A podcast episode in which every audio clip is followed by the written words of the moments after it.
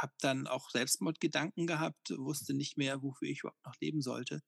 Und das hat es dann gebraucht, um diese Frage sich zu stellen, diese ultimative Frage, gibt es Gott?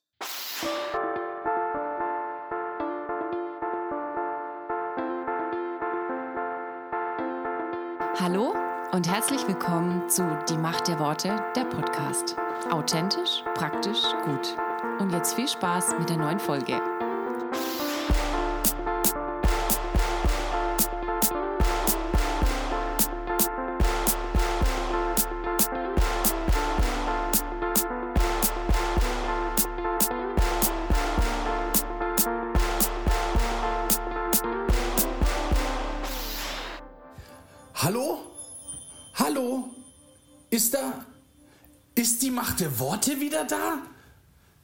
Der Podcast, der da anfängt, wo dein Gottesdienst aufhört? Ja, wir sind zurück. Es ist unglaublich. Dachte dir, ha, wie Phönix aus der Asche kommen wir wieder auf die Podcast-Ebenen.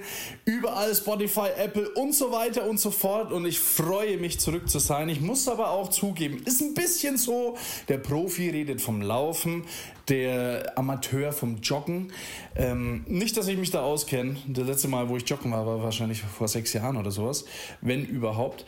Auf jeden Fall ist es so, wenn du läufst, beziehungsweise joggst für den Amateur, dann ist es besser, du läufst deine Runde komplett, bevor du das Gehen anfängst. Und so war es jetzt mit dem Podcast auch. Also ich war ja im Vollspeed. Ich dachte mir, also 2023 knacke ich noch die 200 Episoden.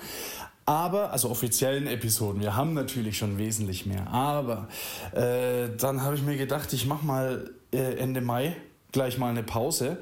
Und äh, die, denke ich mir, habe ich mir verdient und äh, war auch kurz, nee, war nicht vom Burnout, aber halt ähm, müde des Lebens und äh, äh hungrig nach Freizeit. Und ja, dann bin ich gegangen. Und jetzt, ihr glaubt gar nicht, wie lange ich schon drüber nachdenke, wieder äh, neu anzufangen, beziehungsweise aus der Sommerpause rauszukommen, die ja äh, gar keine Sommerpause mehr ist, weil mir steht das Wasser bis in die Kniekehlen. Also hier ist ja heiß, hier in Franken, da muss es also 42 Grad mindestens haben, ich sag's euch. Also wenn nicht 45. Auf jeden Fall, ja, ist es dann schwierig, wenn du wieder laufen willst oder joggen anfangen willst, dass du dir denkst, weißt du was, die vier Kilometer, die gehe ich noch, äh, weil das ist viel zu viel Aufwand, jetzt da nochmal so einen Sprung zu machen Richtung Joggen. Und so ging es mir jetzt auch. Ich habe lange überlegt, letzte Woche dachte ich mir, ich bringe schon einen raus. Dann habe ich jetzt Pino Fossaro ähm, das komplette Interview schon mal herausgebracht, wen das interessiert. Der kann es sich das gerne anhören. Zwei Stunden, 15 Minuten über jemanden, der äh, Selbstmord hinter sich hat, Buddhismus hinter sich hat. Ein Star-Wirt war in Nürnberg, also äh, kannte die High Society aus dem Frankenländle. Und genau, dessen Lebensgeschichte ist jetzt ähm, offiziell draußen. Es kommt noch nachgezogen, da müsst ihr noch ein bisschen gedulden, bis ich die Zeit dafür habe. Nadine, die ja auch eine krasse Geschichte hat, also äh, unglaublich, die werdet ihr hoffentlich äh, noch öfter hören bei mir im Podcast mit meiner Frau zusammen und ihrem Ehemann, der war auch bei uns im Podcast. Ähm, ja, die haben sich scheiden lassen und haben wieder geheiratet. Das ist doch auch mal eine super Story. Und äh, da werden wir uns auf jeden Fall mit denen treffen. Die Frage ist nur wann. Und es erwarten euch richtig, richtig, richtig gute Gäste. Wir fangen an, wie du es schon wahrscheinlich am Titel erkennst, mit Martin Dreier, Skandalprediger äh, oder Pastor, glaube ich, hatte ein Buch. Äh, nee, Panik, Panikpastor. Panikpastor äh, geht aber gar nicht um das, dass er äh, Skandale äh, angerissen hat. Er hat die Volksbibel geschrieben, oder Deutschland ist erschüttert, wie Martin Dreier diese Volksbibel rausgebracht hat. Er hat die Jesus Freaks gegründet. Deutschland war erschüttert, dass Punker äh, Biersau den Gottesdienst feiern können. Und ich habe mich mit ihm unterhalten und das sind sehr, sehr gute vier Episoden. Und Martin und auch Andreas oder Andy kommen auch noch einmal und zwar unter äh, Dein Wort, wo es ja um die Bibel geht. Und da sprechen wir über die Volksbibel. Und da will ich dir jetzt gleich sagen, liebe Leute, wenn ihr Fragen habt, Kritik habt oder ähm, irgendetwas, bitte schreibt es uns, äh, das Gespräch ist, heute ist Dienstag, am Donnerstag. Also ihr habt zwei Tage Zeit, ähm, über WhatsApp mir zu schreiben, dazu komme ich gleich, aber auch über Instagram und so weiter und so fort. Also, wenn ihr da äh, was mitreden wollt, ihr könnt eine Sprachnachricht senden, ihr könnt was schreiben. Wir werden es Martin Dreier um die Ohren hauen, bis er uns die Antworten gibt, die wir hören wollen. Nicht er was er sagt dazu. Wir wollen was hören. genau, aber äh, sehr interessant ähm, auf jeden Fall und ein super Gespräch. Dann haben wir noch äh, Live on Stage Gründer. Ich weiß gar nicht, äh, ob ihr das mitbekommen habt. Das war auf jeden Fall in Ludwigsburg, in Nürnberg. Ein Riesen-Event mit professionellen Musicals die aber zu Jesus äh, zeigen. Und das ist der Wahnsinn, das ist ähm, Spenden finanziert, also keiner kriegt da wirklich groß äh, Kohle.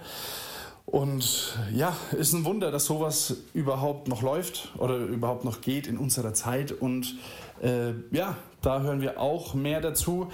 Dann haben wir noch, auch diese Episode schon, einen Musikmissionar. Wenn mir der Name einfallen würde, würde ich das jetzt sagen, aber ich äh, lade euch hier dann ein. Also es kommt jetzt gleich nach der Ansprache. Gut, und ansonsten äh, wünsche ich euch einfach viel, viel Spaß bei der 166. Episode.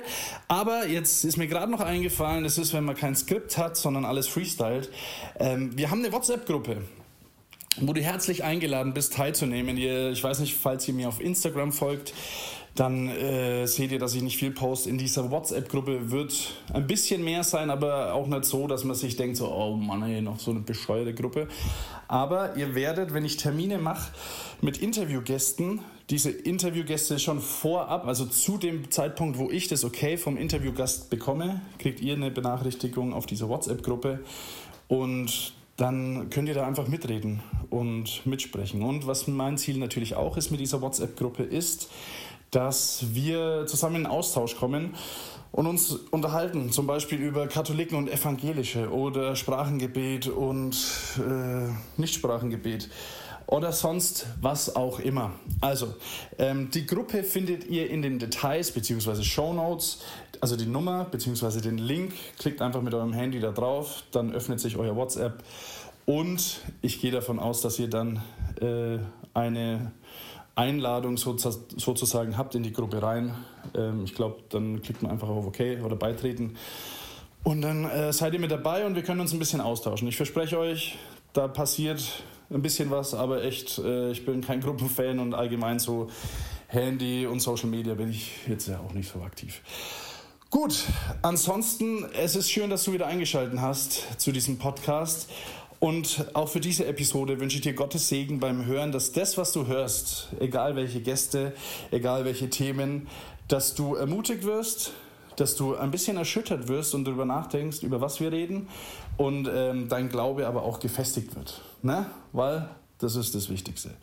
Gut, also ich liebe euch alle und viel Spaß bei der neuen Staffel von Die Macht der Worte.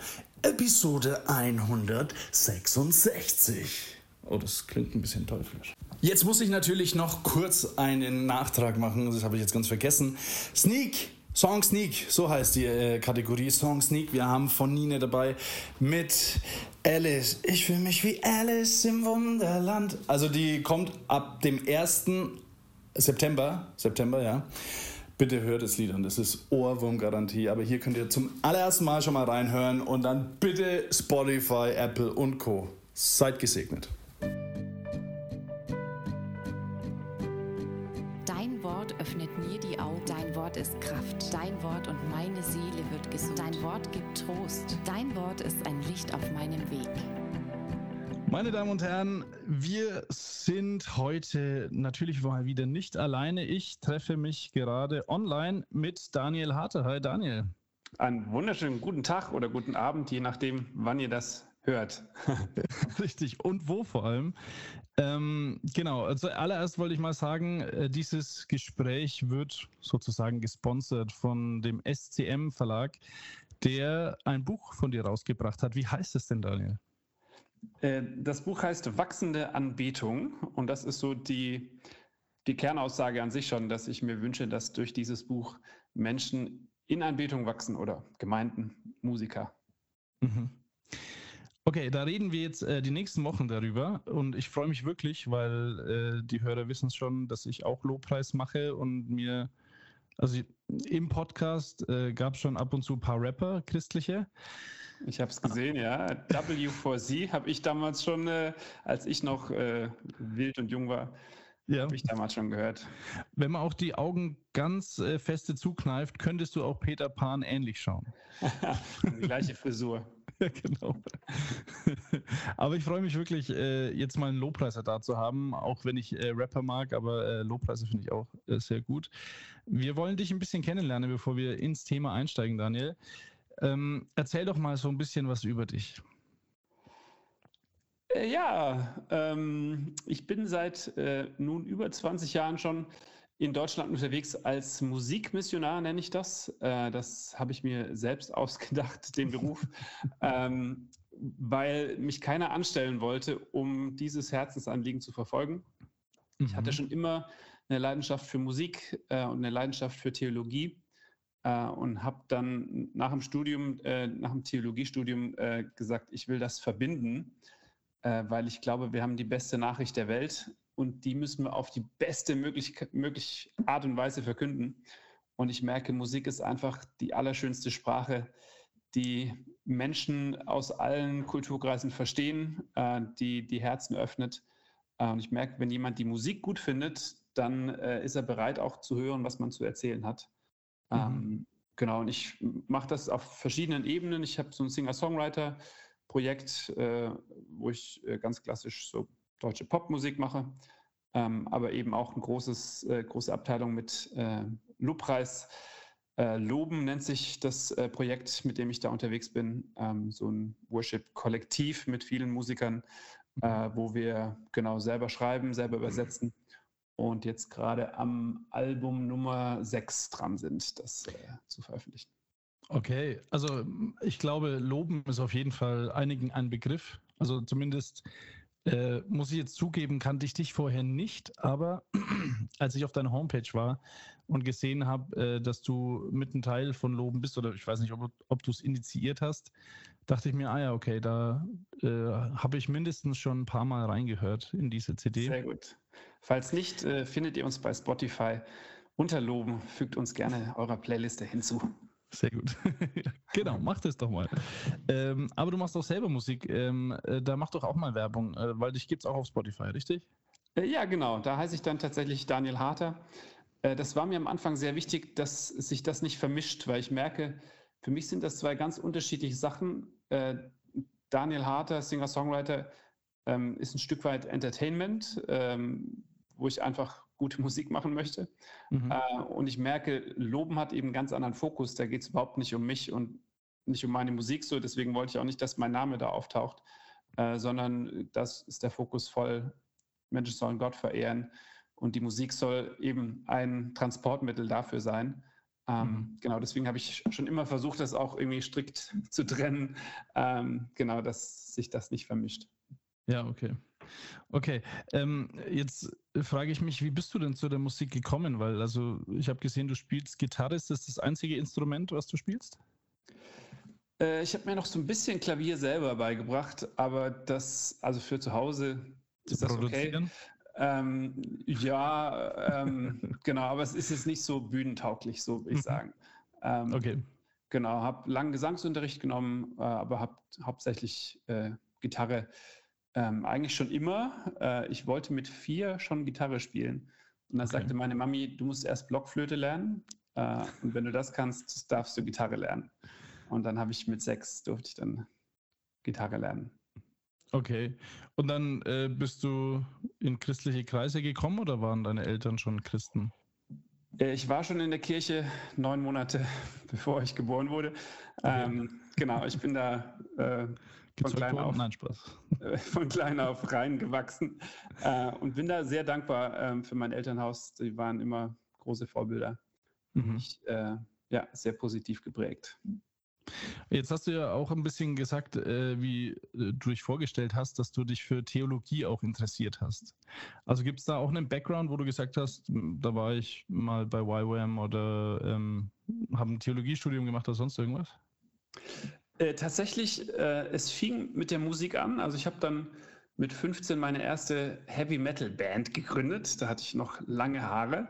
Wie hieß die? Äh, ähm, wir hießen ähm, Ray of Hope. Äh, okay. Beziehungsweise es gab zwei Subsection, war so die, die härtere Abteilung und Ray of Hope war dann die christliche Abteilung.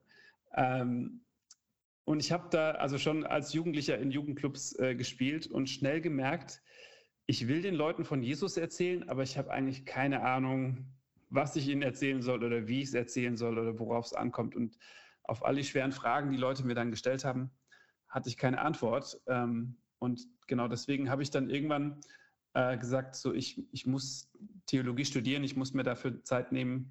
Genau, und war dann am theologischen Seminar im Rheinland. Mhm. Äh, genau, und habe da 2003 absolviert. Okay. Okay, ich ähm, spinne jetzt mal zusammen. Dann äh, nach dem Theologisch, theologischen Seminar bist du irgendwo wieder in eine Gemeinde gekommen und du hast ja auch erzählt, dass dich keiner wollte als Lobpreisleiter. ähm, also war dein Ziel das, wie es in Amerika ist, dass du voll bezahlt bist und da Lobpreis machst? Also klar, davon habe ich natürlich geträumt, zumal ich äh, vor dem Studium zwei Jahre in Amerika war mhm. äh, und da würde ich sagen, so meine Worship-Leiter-Ausbildung äh, genossen habe ähm, in einer sehr jungen, sehr musikalischen, charismatischen Gemeinde. Ähm, da habe ich im Prinzip so das Handwerk gelernt, von dem ich bis heute profitiere. Ähm, genau, und da kam ich zurück nach Deutschland und dachte so, komm, jetzt ähm, bringen wir hier Schwung in die Gemeinden. Ja. Äh, und das äh, war dann doch schwieriger, wie, wie ich dachte. Also gerade eben vor 20 Jahren war die Landschaft auch die Lobpreislandschaft sah da noch sehr anders aus wie heute. Ähm, mhm. Da gab es das alles nicht, was wir jetzt irgendwie haben.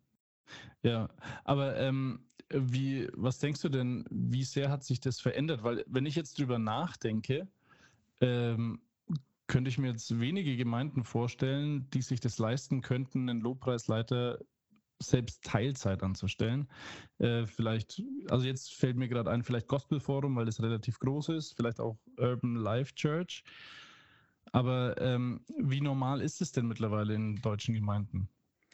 Äh, nee, das gibt es tatsächlich immer noch sehr selten. Aber mhm. ich merke, und das schreibe ich auch in meinem Buch, ähm, in vielen Gemeinden hat sich äh, eine Kultur verändert. Also diese Kultur von das oder der Stellenwert von Worship, Anbetung in Gottesdiensten ich finde, der hat sich drastisch verändert. Ähm, ich, wenn ich zurückgucke, früher ging es immer ums Wort, um die Predigt, so, da hat man eine Gemeinde danach ausgesucht, sind das jetzt Baptisten, taufen die so, wie ich das will, oder glauben die das Richtige? Äh, und ich mhm. merke heute, die, die jungen Leute, ähm, die gucken oft so, äh, haben die gute Worship-Musik, äh, haben die eine, eine, Kultur von Anbetung. Äh, und ich merke, da hat sich schon äh, drastisch was verändert. Ähm, genau, was mich natürlich sehr freut, dass ähm, dieses Thema präsenter geworden ist.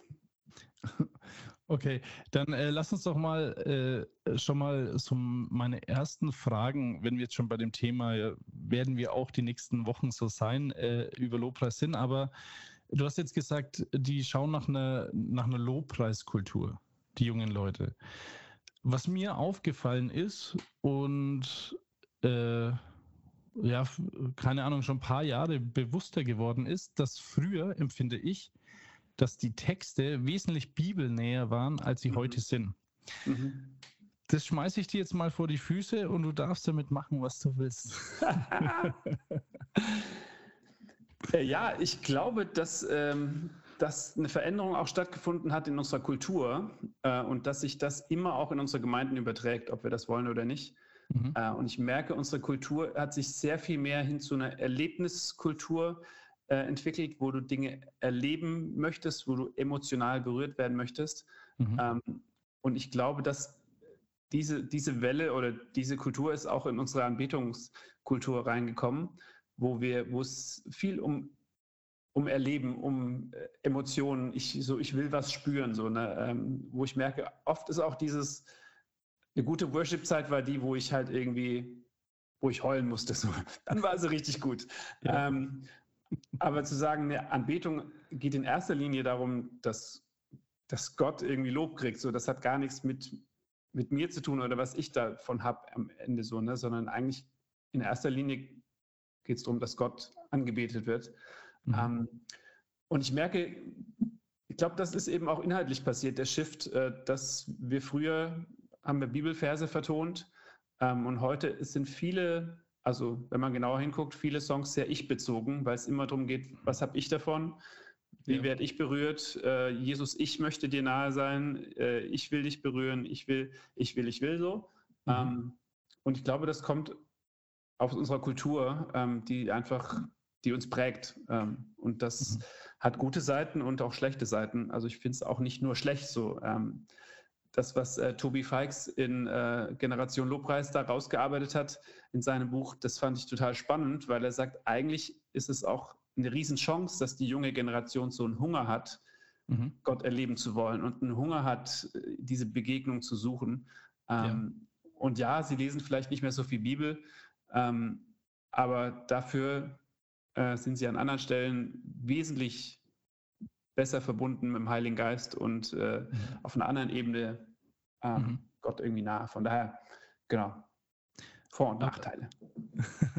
Aber sprichst du darüber in deinem Buch? Weil ich finde auch, also das, was du jetzt gesagt hast am Schluss, ne, das ist ähm, auch was, was mir eben auffällt. Also ich liebe, wenn ich Lobpreis mache, äh, liebe ich Lieder wie Du großer Gott, also so Old-School-Dinger. Oder ich weiß nicht, ob das jetzt neu ist, äh, nur Christus in mir oder so heißt es.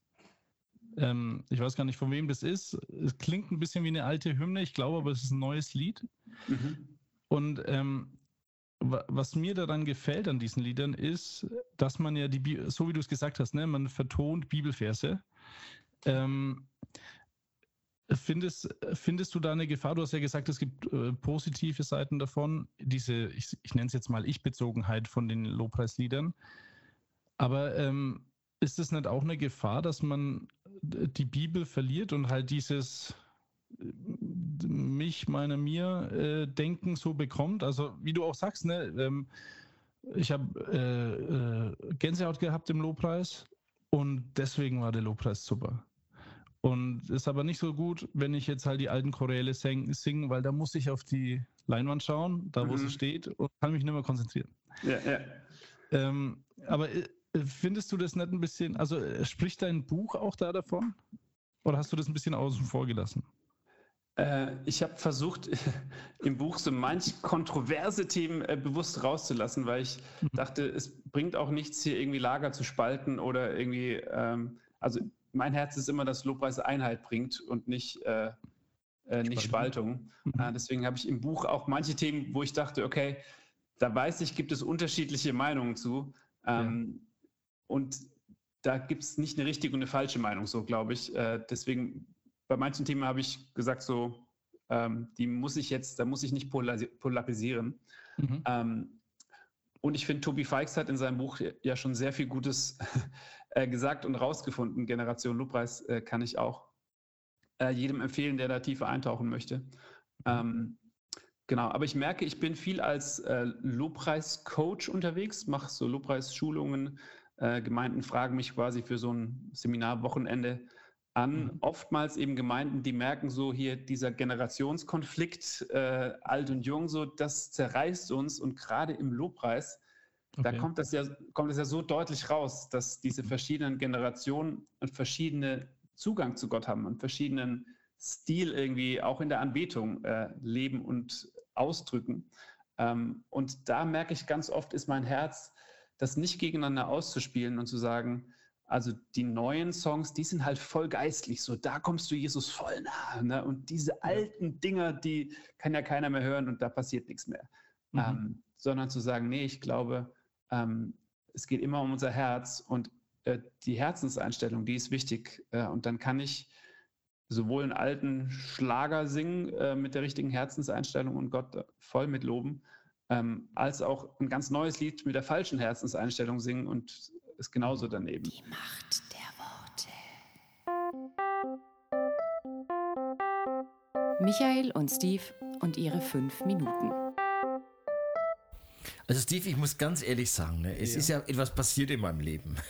also, das ist ja eine Veränderung um 100, also 1000 Grad.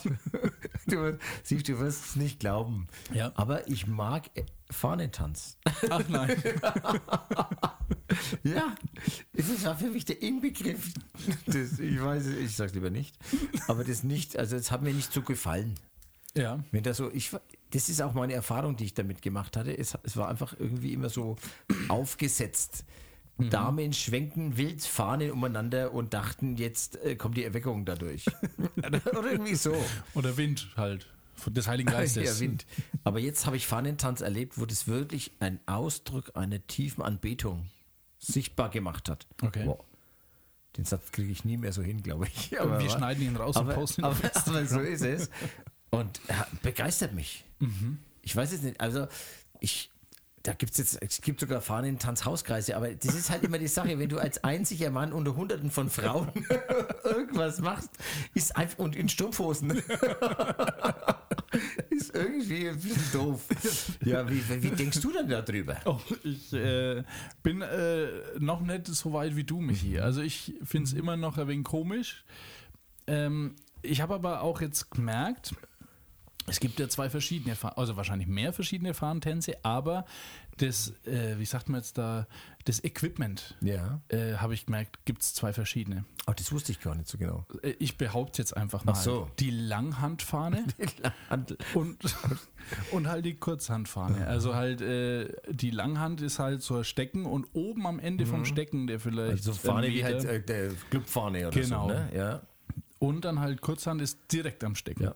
Im komplett, in der kompletten Länge. Und das habe ich jetzt auch noch nicht gesehen. Das erinnert mich auch ein wenig an Jackie Chan früher, wo er hier die ganzen Leute geschlagen hat Mhm. mit irgendwelchen Sachen. Also mir ist auch aufgefallen, was mich nicht mag bei Fahnentanz ist, wenn die hüpfen. Also genau, die sind mit diesen langen Stecken und hüpfen so vorne. Ja. Das ist, also das hat für mich immer irgendeinen so einen komischen Beigeschmack gehabt. Aber wenn das so, so alles in eins verschmilzt und nicht so, schaut her, wir machen das, sondern ich mache das jetzt für mein Gott. Das ist richtig schön. Ich glaube, der Hörer wartet noch irgendwie, dass äh, du brichst und dann die, die Ironie raus. Also, ja, das stimmt, ne? Äh, Also, man Weil ich war jetzt auch drauf, drauf. dass, dass ich jetzt, jetzt sage, hey, Verarschung, Verarschung, Spaß, natürlich ist es doof, aber das kommt nicht. Ich, ich habe da echt, ich, ich, da hat sich was getan in mir drin. Und ich bin jetzt selber ein bisschen verunsichert. Okay. Bist du das noch? Aber was wäre dir jetzt lieber? Also lieber Fahnentanz oder wie David in der Unterhose? Also weil du hast ja entweder Strumpfhose oder Unterhose. Also, wenn ich das machen Ja, klar. Na, ich, das kommt ein bisschen auch auf die Zuschauer an. Okay, ja, ähm, aber, ja, aber das hat sich jetzt geändert, weil in unserer Gemeinde jemand Fahnen tanzt. Sagt man das so? Ich tanze Fahne? Ich tanze Fahnen. Ich Oder mit- mit Fahne Ich, ich denke schon, weil man sagt ja, ich tanze Rumba, ich tanze äh, Schweizer. Samba, ich tanze Fahne. Ich, ich tanze Fahne. Aber ich finde, ne, wir sagen das jetzt so, oder? Wir tanzen äh, Fahnen. Du tanzt doch Fahnen. Oh, da könnten wir T-Shirts drucken. Ich tanze Fahne. aber es ist ja auch lustig. Also tanzt man dann mit Fahne oder mit Fahne? Weil das ist ja auch. Ist, ich denke, wenn beides zusammenkommt, dann wird es halt lustig. Ja, wir haben noch eine Minute, Michi, was so, ich, hab, ich, hab mich, ich bin schon, hab schon geschwärmt. Ich habe gedacht, wir sind schon bei Minute sieben. so, Nee, so ich nicht mehr Du musst jetzt noch ein wenig ausholen. Wo kommt's denn her, das Fahnenschwenken? Das ist doch gar nicht biblisch, ist doch das nicht. Doch. äh, ja. Wissen wir das Boah, nicht? ja, Podcast. Ist Podcast vielleicht biblisch? Oder Computer? oder Auto? Äh, Oder, ja, oder wa- was? nee, da hast du jetzt auch wieder mal Oder recht. Kindertaufe? Oh. Oh, ja, da, äh, da müssen wir mal ein bisschen aufpassen. Also, Nee, aber das wird's ja, das wird doch der David oder irgendwie so, oder haben sie es im Tempel gemacht? Wir können ja kurz noch spekulieren. also das ist doch bestimmt irgendwie, und sie erhoben ihre Fahnen und steht eigentlich nirgends so richtig so drin. Ne? Oder? Nee. Bestimmt schon. Oder Banner. Ah, Banner. Banner steht in der Bibel immer drin, oder? Das kann der Herr ist unser Banner. Ist auch, Unser äh, Panier. Felspanierzeichen. Ja, das ist wieder wegen was anderes. ist das Rafa? Nee, Rafa ist die Krankheit. Naja, also. Äh, Was der heißt, unsere Krankheit. unser Heiler. Aber äh, falls ihr wisst, wo das steht in der Bibel, also schreibt uns Das doch bitte uns mal. doch. Also, das machen wir jetzt öfter Ja. mal. Und äh, lieber Watzlaw, der, der du Fahnenschwenkerfahnen ver günstig verkaufst, melde dich mal beim Steve. Die Macht der Worte. Revolution.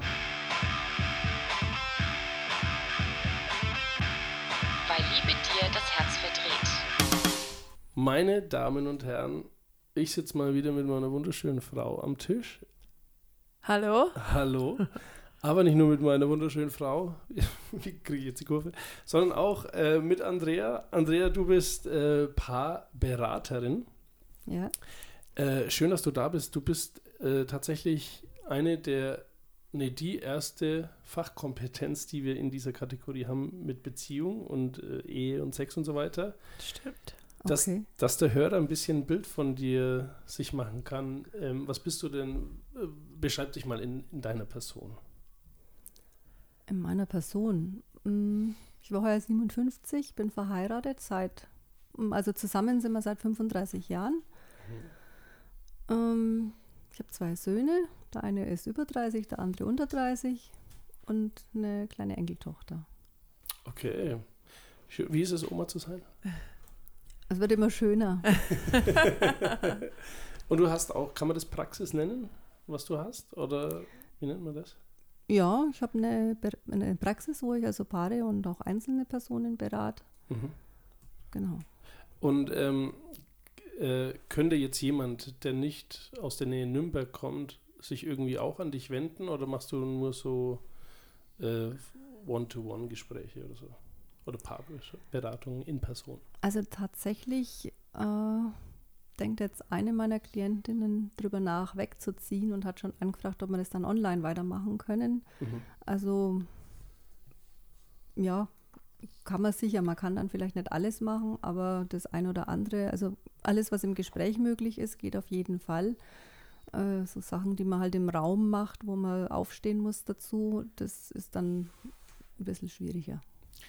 Also wenn du, wenn du sagst, man steht im Raum auf, ist dann so, auch, wie nennt man das, Rollenspiele oder irgendwie sowas? Ja, was ganz Klassisches könnte man jetzt zum Beispiel sagen, wenn jemand in einer ganz starken Ambivalenz ist. Und dann kann man zwei Seile legen und kann praktisch für die eine Option eins legen und für die andere. Und dann kann man das Seil entlang gehen und kann praktisch die beiden Optionen getrennt einmal durchleben. Okay.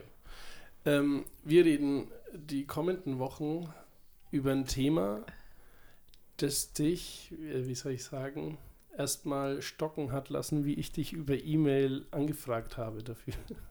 Ja, das war schon.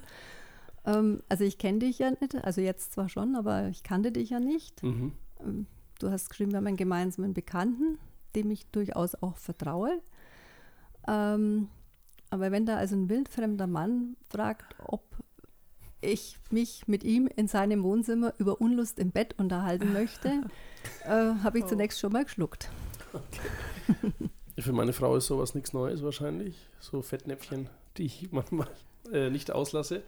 Aber tatsächlich äh, geht es um Unlust im Bett. Ähm, tja, wir fangen mal an. Und zwar hast du äh, vor der Aufnahme schon gesagt, es gibt einen Radvergleich.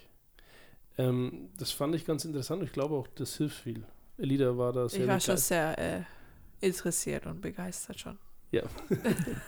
Deswegen wollen wir das dem Hörer nicht vorenthalten. Also wir arbeiten uns da so langsam äh, voran. Aber ähm, ja, was hat denn das auf sich mit Unlust und einem Rad? Also an und für sich nicht so sehr mit der Unlust, sondern eher mit der Sexualität generell.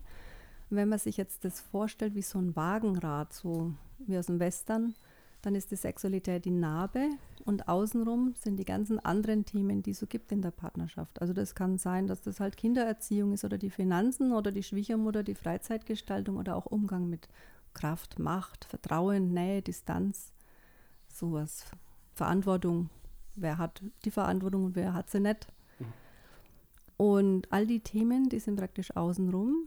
Und immer wenn irgendwo was in Schräglage gerät, dann drückt es gleich auf die Narbe durch. Das heißt, alle Probleme, die man im Alltag hat, die hat man auch in der Sexualität. Und in der Sexualität tun es am ehesten weh.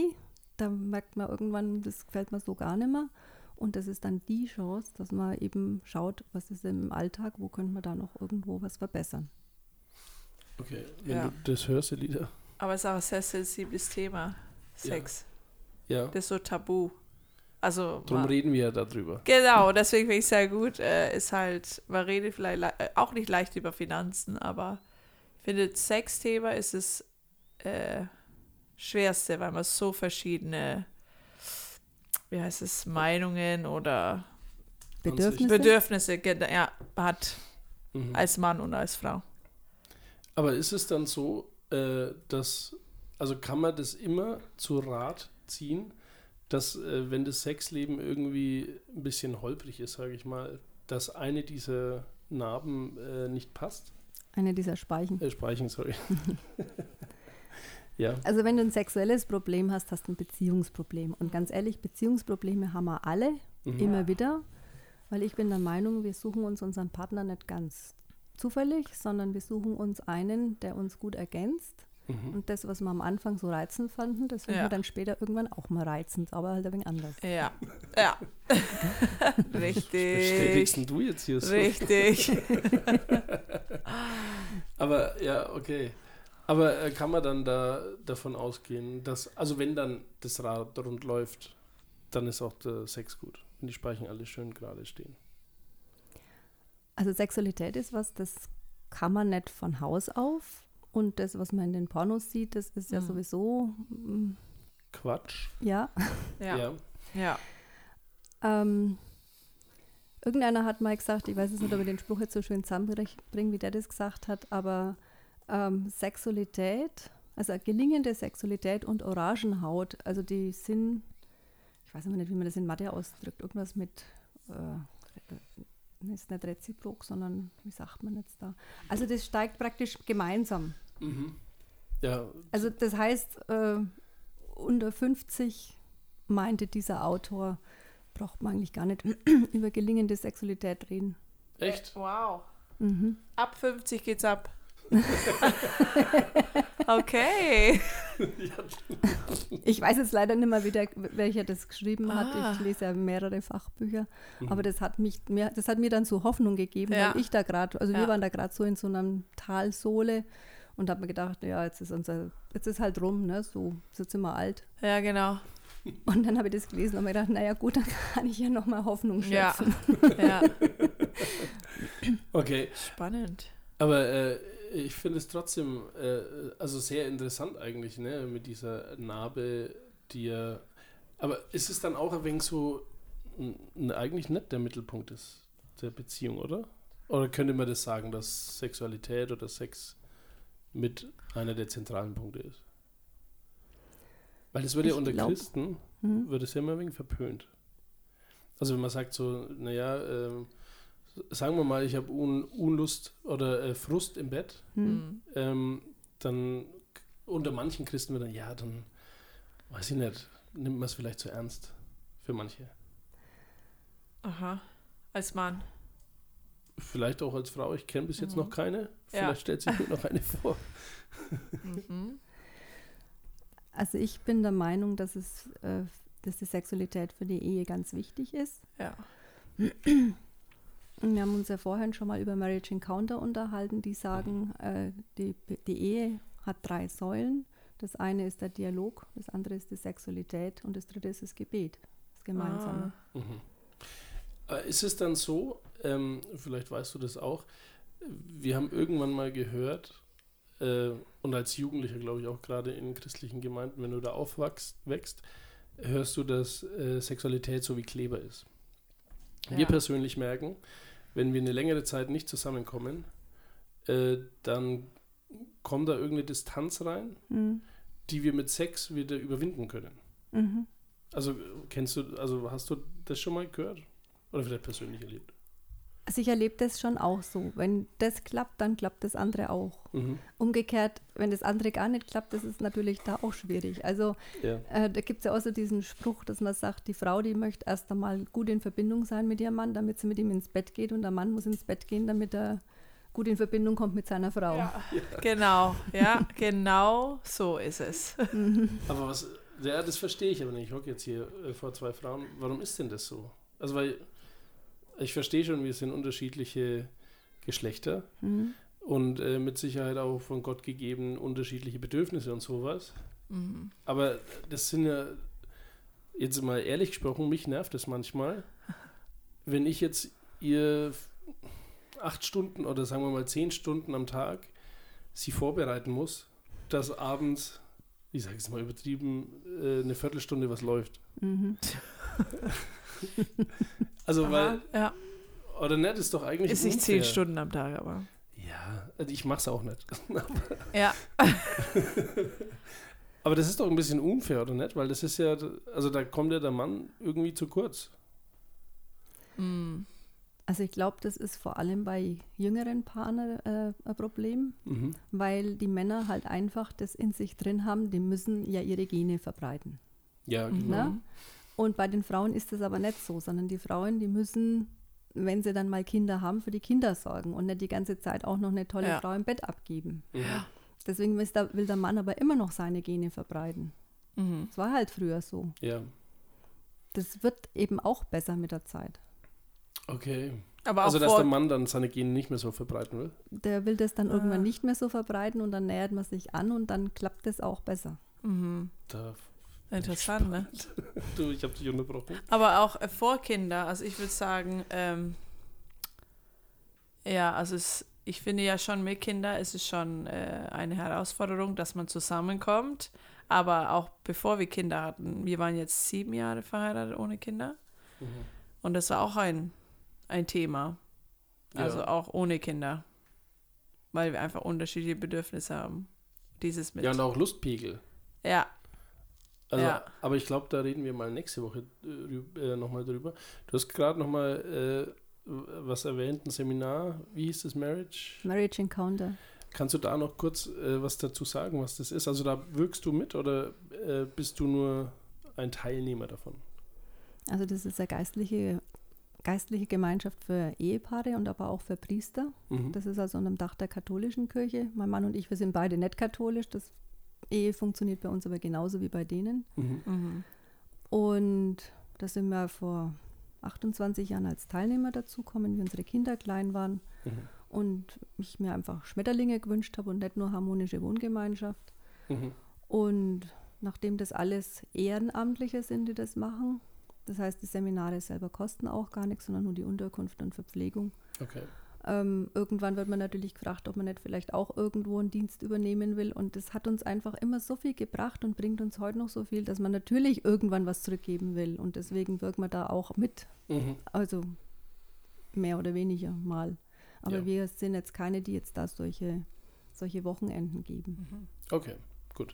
Aber äh, wir verlinken das trotzdem in den Show Notes, äh, dass, wenn der Hörer Interesse hat, dass er sich da mal informieren kann. Mhm. Und wir hören uns äh, nächste Woche wieder. Die Macht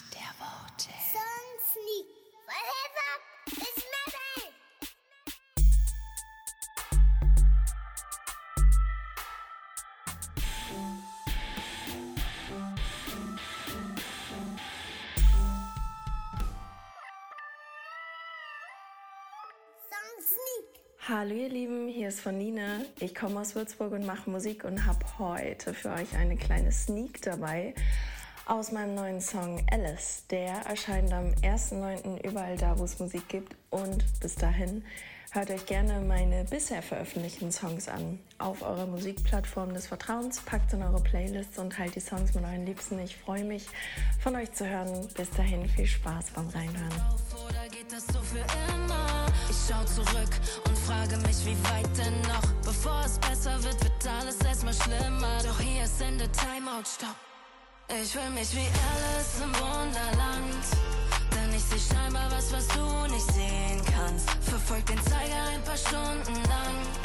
Und merke, dass sich irgendwas verdreht hat. Wurde schon viel zu lange Zeit gehetzt. Ich nehm das weg und schmeiß es weg. Ich fühl mich wie Alice im Wunderland. Denn ich seh scheinbar was, was du nicht sehen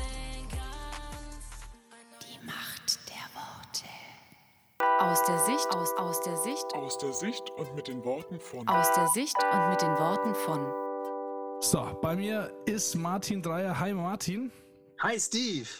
Also schön, dass du da bist. Äh, Ich freue mich wirklich, äh, dich da zu haben, weil tatsächlich du mich unbewusst begleitest, schon seitdem ich, glaube ich, 14 bin.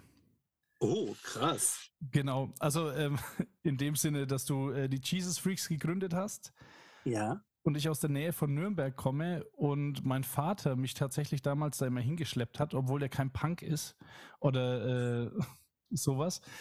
Aber äh, ja, somit hast du mich immer ein bisschen begleitet und ich glaube tatsächlich auch viele andere Christen, ob das jetzt Jesus Freaks waren oder Volksbibel oder sonst irgendwas. Darum freue ich mich echt, äh, dass ich dich heute hier vor dem Mikrofon habe. genau. Ja, cool.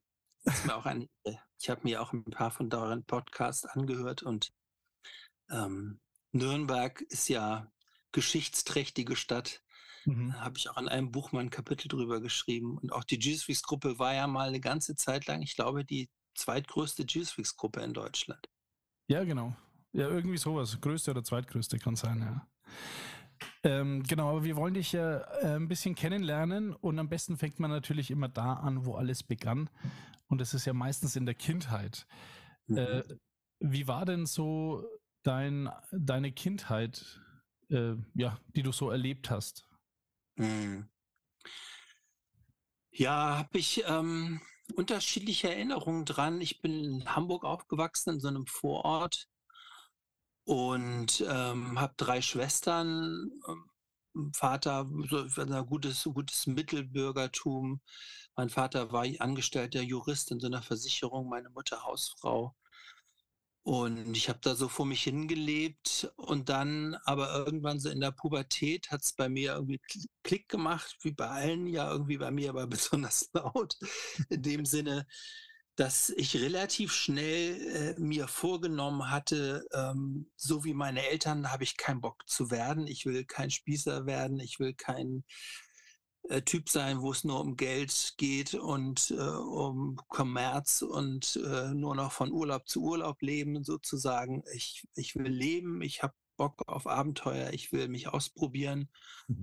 Und ähm, da war in der Zeit gerade so die Punkbewegung in Deutschland so am neu aufkeimen. Es gab bei uns in meiner, meinem Stadtteil in Hamburg so eine Punk-Disco, Dröhne nannte die sich. Und da waren immer Dienstags und Freitags so Pogo-Abende.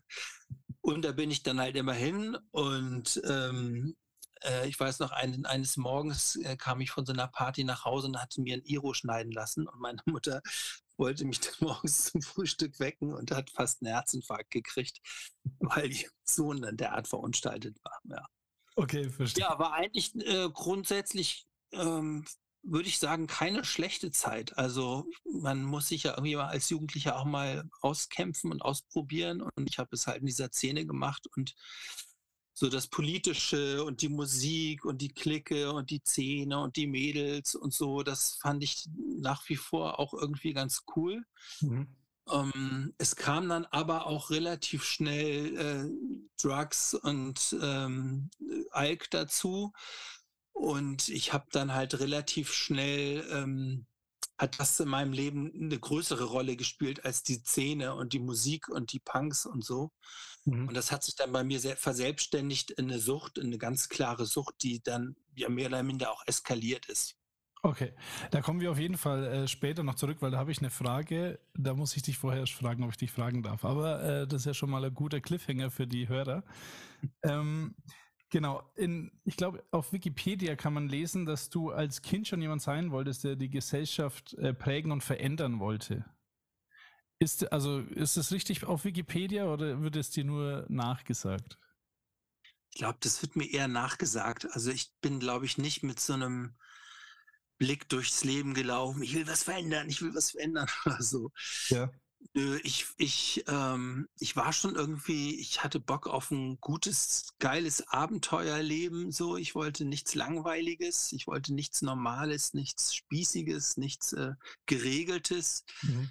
Ähm, aber dass es sich, sich äh, auf so, so eine Gesellschaft verändern, nee, ich glaube, wo auch immer dieser Satz steht, das hat sich irgendein Fan ausgedacht oder keine Ahnung. Okay.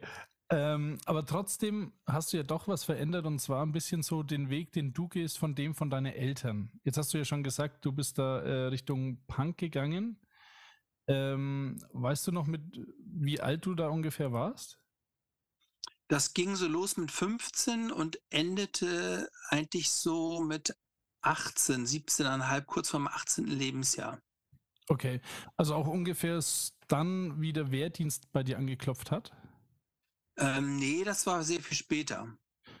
Ich habe dann, ähm, ich hab dann so ein, ich habe dann so ein Bekehrungserlebnis erlebt, bin dann irgendwie äh, mit diesem Gott äh, irgendwie in Kontakt gekommen und äh, das hat dann mein ganzes Leben doch äh, ziemlich durcheinander gebracht Mhm. und äh, zum Positiven und ähm, dann habe ich halt ähm, mein Abitur geschafft, sehr zur Überraschung des gesamten Lehrerkollegiums. Die hatten also vorher noch Pläne, wie sie mich von der Schule schmeißen, weil ich überall unangenehm aufgefallen bin. Okay. Und ähm, dann habe ich ähm, aufgrund dieser erstaunlichen Wende in meinem Leben äh, tatsächlich das Abi geschafft. Mhm. Und dann war so die Frage, was machst du jetzt? Und da ähm, ich irgendwie, ich glaube so im Rückblick, meinen Vater beeindrucken wollte, der war nämlich bei der Marine, Mhm. ähm, habe ich dann irgendwie gedacht, äh, das machst du jetzt auch. Und Gott findet das bestimmt auch cool. Und habe mich dann äh, gleich verpflichtet auf zwei Jahre. Mhm. Im Rückblick großer Fehler, würde ich sagen. Kann ich auch gar nicht so raten. Das war eine ziemliche Scheißzeit. Also warum? Ja. Wa- Was ist da passiert? Äh, also erstmal war ich total einsam. Äh, ich hatte keine Freunde. Auch aufgrund von meinen Glaubensbekenntnissen, die ich da ständig rausgehauen habe, habe ich mich natürlich auch irgendwie so äh, ziemlich in, äh, in, ins, ins, ähm, die, in die Einsamkeit katapultiert, weil keiner wollte mit so einem frommen Fritzel da was zu tun haben. Gerade bei bei der Marine wird da tierisch viel gesoffen. Mhm. Feuchtes Klima, sagt man ja. Und ähm, dann war ich auch fern von der Gemeinde. Ich war ja noch ganz jung im Glauben, hatte eigentlich von Tuten und Blasen noch kaum eine Ahnung. Und dann war ich auch weg aus Hamburg ähm, und es hat dann, also ich war dann auch zum Schnellboot und dann habe ich auf dem Schnellboot auch wieder angefangen, Bier zu trinken und habe dann so einen ähm, Hauptgefreiten kennengelernt, der auch was zu kiffen dabei hatte. Und dann habe ich da im Grunde wieder mm, angefangen zu kiffen. Okay. Ähm, aber du warst vorher, also war vorher das auch nur Kiffen oder waren es auch äh, härtere Drogen? Waren auch härtere Drogen, aber sehr, sehr selten. Also Mhm. Kokain, LSD, psychogene Pilze, ähm, Barbiturate und so. Ähm, das haben wir schon uns mal so gegeben auf Partys oder so. Das war aber nichts Regelmäßiges. Regelmäßig habe ich in der Phase meines Lebens eigentlich nur Alkohol getrunken und äh, ziemlich viel gekifft. Okay. Okay. Ähm, jetzt hast du ja erzählt, äh, dass dir Jesus begegnet ist und du eine radikale Veränderung äh, durchgemacht hast. Äh, dürfen wir erfahren, wie das war, also wie deine Bekehrung war?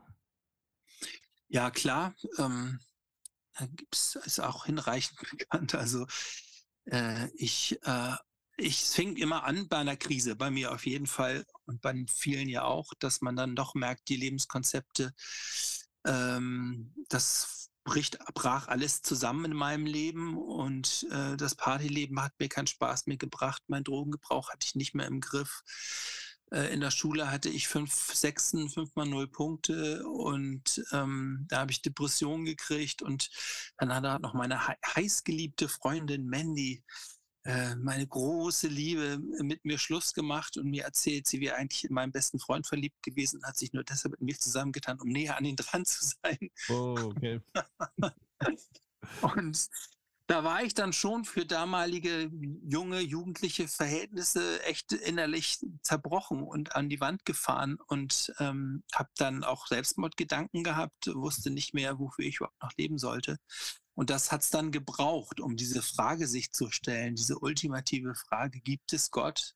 Gibt es den da oben? Ja, und wenn man sich für die beantwortet, mit Ja beantwortet hat, dann ist ja die zweite Frage, und kann das, hat das jetzt auch was mit mir zu tun oder eben nicht? Mhm. Und ähm, ich bin dann in so einen Gottesdienst gegangen, wo meine Eltern und meine Schwestern mich immer eingeladen haben. Um mir das mal so anzuhören. Und so der dritte Gottesdienst, so drei Gottesdienste wollte ich mir geben. Und der dritte Gottesdienst, das war dann schon so ein bisschen spooky. Also der, da hatte ich den Eindruck, der ist wirklich so für mich organisiert worden. Das Mhm. fing mit den Liedern an, mit der Predigt, mit den Texten, mit dem Zeugnisteil. Also ähm, das, es war wirklich so, dass ich das Gefühl hatte, meine Mutter hatte dem Pastor vorher gesagt, der Martin ist jetzt zum dritten Mal da und diesmal müssen Sie dieses Thema ansprechen und das muss kommen und so. Ja. Und dann habe ich halt ähm, am Ende des Gottesdienstes eigentlich mein erstes ehrliches Gebet gebetet und da habe ich zu Gott gesagt, ähm, wenn du willst, dass ich einen Anfang mit dir mache und Christ werde, dann mache ich das nur unter zwei Bedingungen. Mhm. Erstens sollen meine Eltern nicht dabei sein, das wäre peinlich und äh, die sollen gehen. Und zweitens soll meine Schwester zu mir sagen, Martin, willst du nicht nach vorne gehen und einen Anfang mit Gott machen? Ja. Und ich sag Amen, guck von der Kirchenbank auf, stehen meine Eltern beide auf, verabschieden sich, gehen zur Kirche raus und danach kommt meine Schwester zu mir und sagt mir genau diesen Satz. Mhm. Und ähm, dann musste ich sozusagen, konnte ich mich nicht mehr wehren. Ja. Und dann bin ich halt nach vorne gegangen und habe dann da so ein Gebet gesprochen. Und das hat schon ganz schön reingeknallt. Also das war wirklich äh, eine krasse, krasse Veränderung. Ich habe es auch wirklich ernst gemeint, das wusste ich. Also ich wusste, wenn jetzt was passiert, so dann, dann ziehst du das auch durch.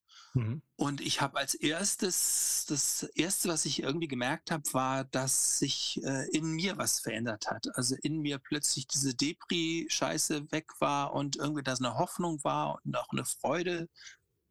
Und ähm, ganz fromm würde man sagen, ein Licht war plötzlich in mir. Ja.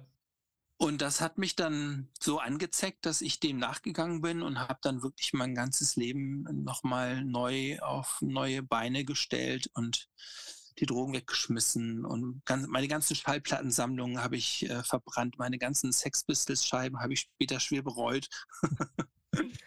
die ganzen äh, guten Tapes und so Mhm. und bin dann fromm geworden. Also hab dann bin dann in diese Kirche gegangen und habe da ähm, im Jugendgottesdienst teilgenommen und an der Teestube und habe mich so angezogen, wie die sich angezogen haben, habe die Musik gehört, die die gut fanden, so Amy Grant, ich weiß nicht, ob du die noch kennst oder Ja. Arno und Andreas und Mhm. Arno und Andreas war noch so das das richtig das krasseste von allen. Der Rest war eigentlich nur so ein komischer Pop-Lobpreis-Scheiß irgendwie so Ja. so Hillsong in den 70ern, aber so ganz schlimm, ja, also wirklich furchtbar. Naja, aber ich dachte, okay, wenn du Christ bist, dann musst du das jetzt hören äh, und dann musst du das auch gut finden und dann habe ich das auch gehört und bin in Benetton-Klamotten rumgelaufen und so. Mhm. Also komplette Wende und das war so krass, dass meine alten Freunde wirklich dachten, ich hätte eine Psychose. Okay. Mhm. Weil es wirklich, weil ich so auch, ich habe dann ganz anders gesprochen und ähm, ganz fromm und äh, mein Freund dann irgendwie gesagt hat, hey, was soll der Fuck? Habe ich gesagt, Fuck sagt man nicht, das ist Sünde, das will der Heilige Geist nicht, der ist dann betrübt und so. Okay. Kriegst du das heute Ja. auch noch? nee, das so bin ich jetzt nicht mehr drauf. Okay. ähm, ich habe noch eine Frage zum Abschluss für diese Episode. Und zwar ähm, hast du jetzt gerade beschrieben, dass das ja schon ein, eine radikale Veränderung war und du ja auch radikaler, also ich sage jetzt mal radikal äh, dein Leben in dem verändert hast, dass du auch von Jesus mehr geredet hast. Hast ja auch gesagt, bei, beim Wehrdienst war es dann so, dass du ein bisschen Außenseiter warst, weil du halt äh, wahrscheinlich mehr über Jesus geredet hast als über andere Sachen. Jetzt ähm, habe ich so für mich auch die Frage, aber also du musst sie mir aber beantworten, äh, wie man, also ich würde das jetzt beschreiben als erste Liebe. Ich weiß nicht, ob du das auch so beschreiben würdest, dass das diese radikale erste Liebe war. Ähm, hast du irgendeine Idee, wie man wieder dahin kommt oder meinst du diese erste radikalste Liebe, dass die äh, erstmal nicht mehr ausgebuddelt werden kann, sondern dann nur noch eine erste Liebe kommen könnte? Hm. Also ich habe eine ganze Zeit das geglaubt, dass äh, diese erste Liebe, dass man in dieser ersten Liebe sein ganzes Christsein leben kann. Ich habe Mhm. das ja auch gepredigt und dann hatten wir ja auch später mal dieses Freakstock Festival, wo ich dieses Thema vorgeschlagen hatte, zurück zur ersten Liebe. Ähm, heute glaube ich das nicht mehr. Okay. Ich glaube, das ist eine, äh, so eine erste Begeisterung, die aber auch sehr naiv ist, ja, wo man auch einen sehr naiven kindlichen Glauben hat. Und ähm, die ist auch wichtig. Ich, ich glaube, das, das ist ähm, normal, dass das passiert, ähm, weil man sonst vielleicht auch gar nicht in Quark kommen würde. Ja, dass Gott dann auch wirklich jedes Gebet erhört und äh, jeder Gottesdienst ist prickelnd und man schlägt die Bibel auf und es fallen einen die, die Teller von den Augen und so weiter und so fort. Ähm, ich habe dann später das mal so auch gelernt, dass das mit dem Volk Israel ja im Grunde auch so war, als die ihr Ägypten verlassen haben, also ihr, ihr, ihre, ihre Gefangenschaft ja letztendlich auch und irgendwie auch ihre Gottlosigkeit. Da hat Gott dann ja auch erstmal ein äh, Feuerwerk nach dem nächsten gestartet, ja, und Manna fällt vom Himmel und Rauchwolke und Meer geteilt und Ägypter alle ertrunken und Meer wieder zusammen und äh, Gott war ständig da und äh, das war für die auch wie so eine erste Liebezeit, sage ich mal. Aber es ist dann halt auch nicht dabei geblieben. Also äh, die kamen dann auch in eine andere Phase, weil sie dann mal durch die Wüste gingen mussten, die auch sehr, sehr lang war, also viel, viel länger als diese erste, erste Liebephase, sage ich mal. Also ich denke, ich finde das auch in der Bibel, ich sehe das eigentlich auch normal als etwas Normales, dann noch etwas Gesundes an. Also wenn wir wirklich nur in so einem emotionalen High-Level bleiben würden im Glauben, ähm, dann würde uns die Welt erstens nicht mehr ernst nehmen und es würde auch irgendwie, es wäre dann nur, nur so eine Gefühlsebene laufen, der, der ganze Glaube. Und das kann ja nicht ähm, Sinn der Sache sein. Also der Glaube muss ja sehr, sehr viel tiefer gehen, tiefer dringen und da gehören dann auch Krisen dazu und Zweifel dazu und ähm, Hinterfragen und Neuanfänge und neue Hingabe und nochmal alles hinterfragen und äh, so weiter und so fort. Also so sehe ich das auf jeden Fall heute. Vielen Dank fürs Zuhören. Folge uns auf Instagram, Spotify, YouTube und Facebook. Wenn dir diese Folge gefallen hat, abonniere unseren Kanal und wir freuen uns über 5 Sterne bei iTunes. Wenn du Fragen, Anregungen oder Verbesserungsvorschläge hast, kontaktiere uns unter die Macht der Worte at mail.de. Wir hören uns nächste Woche wieder.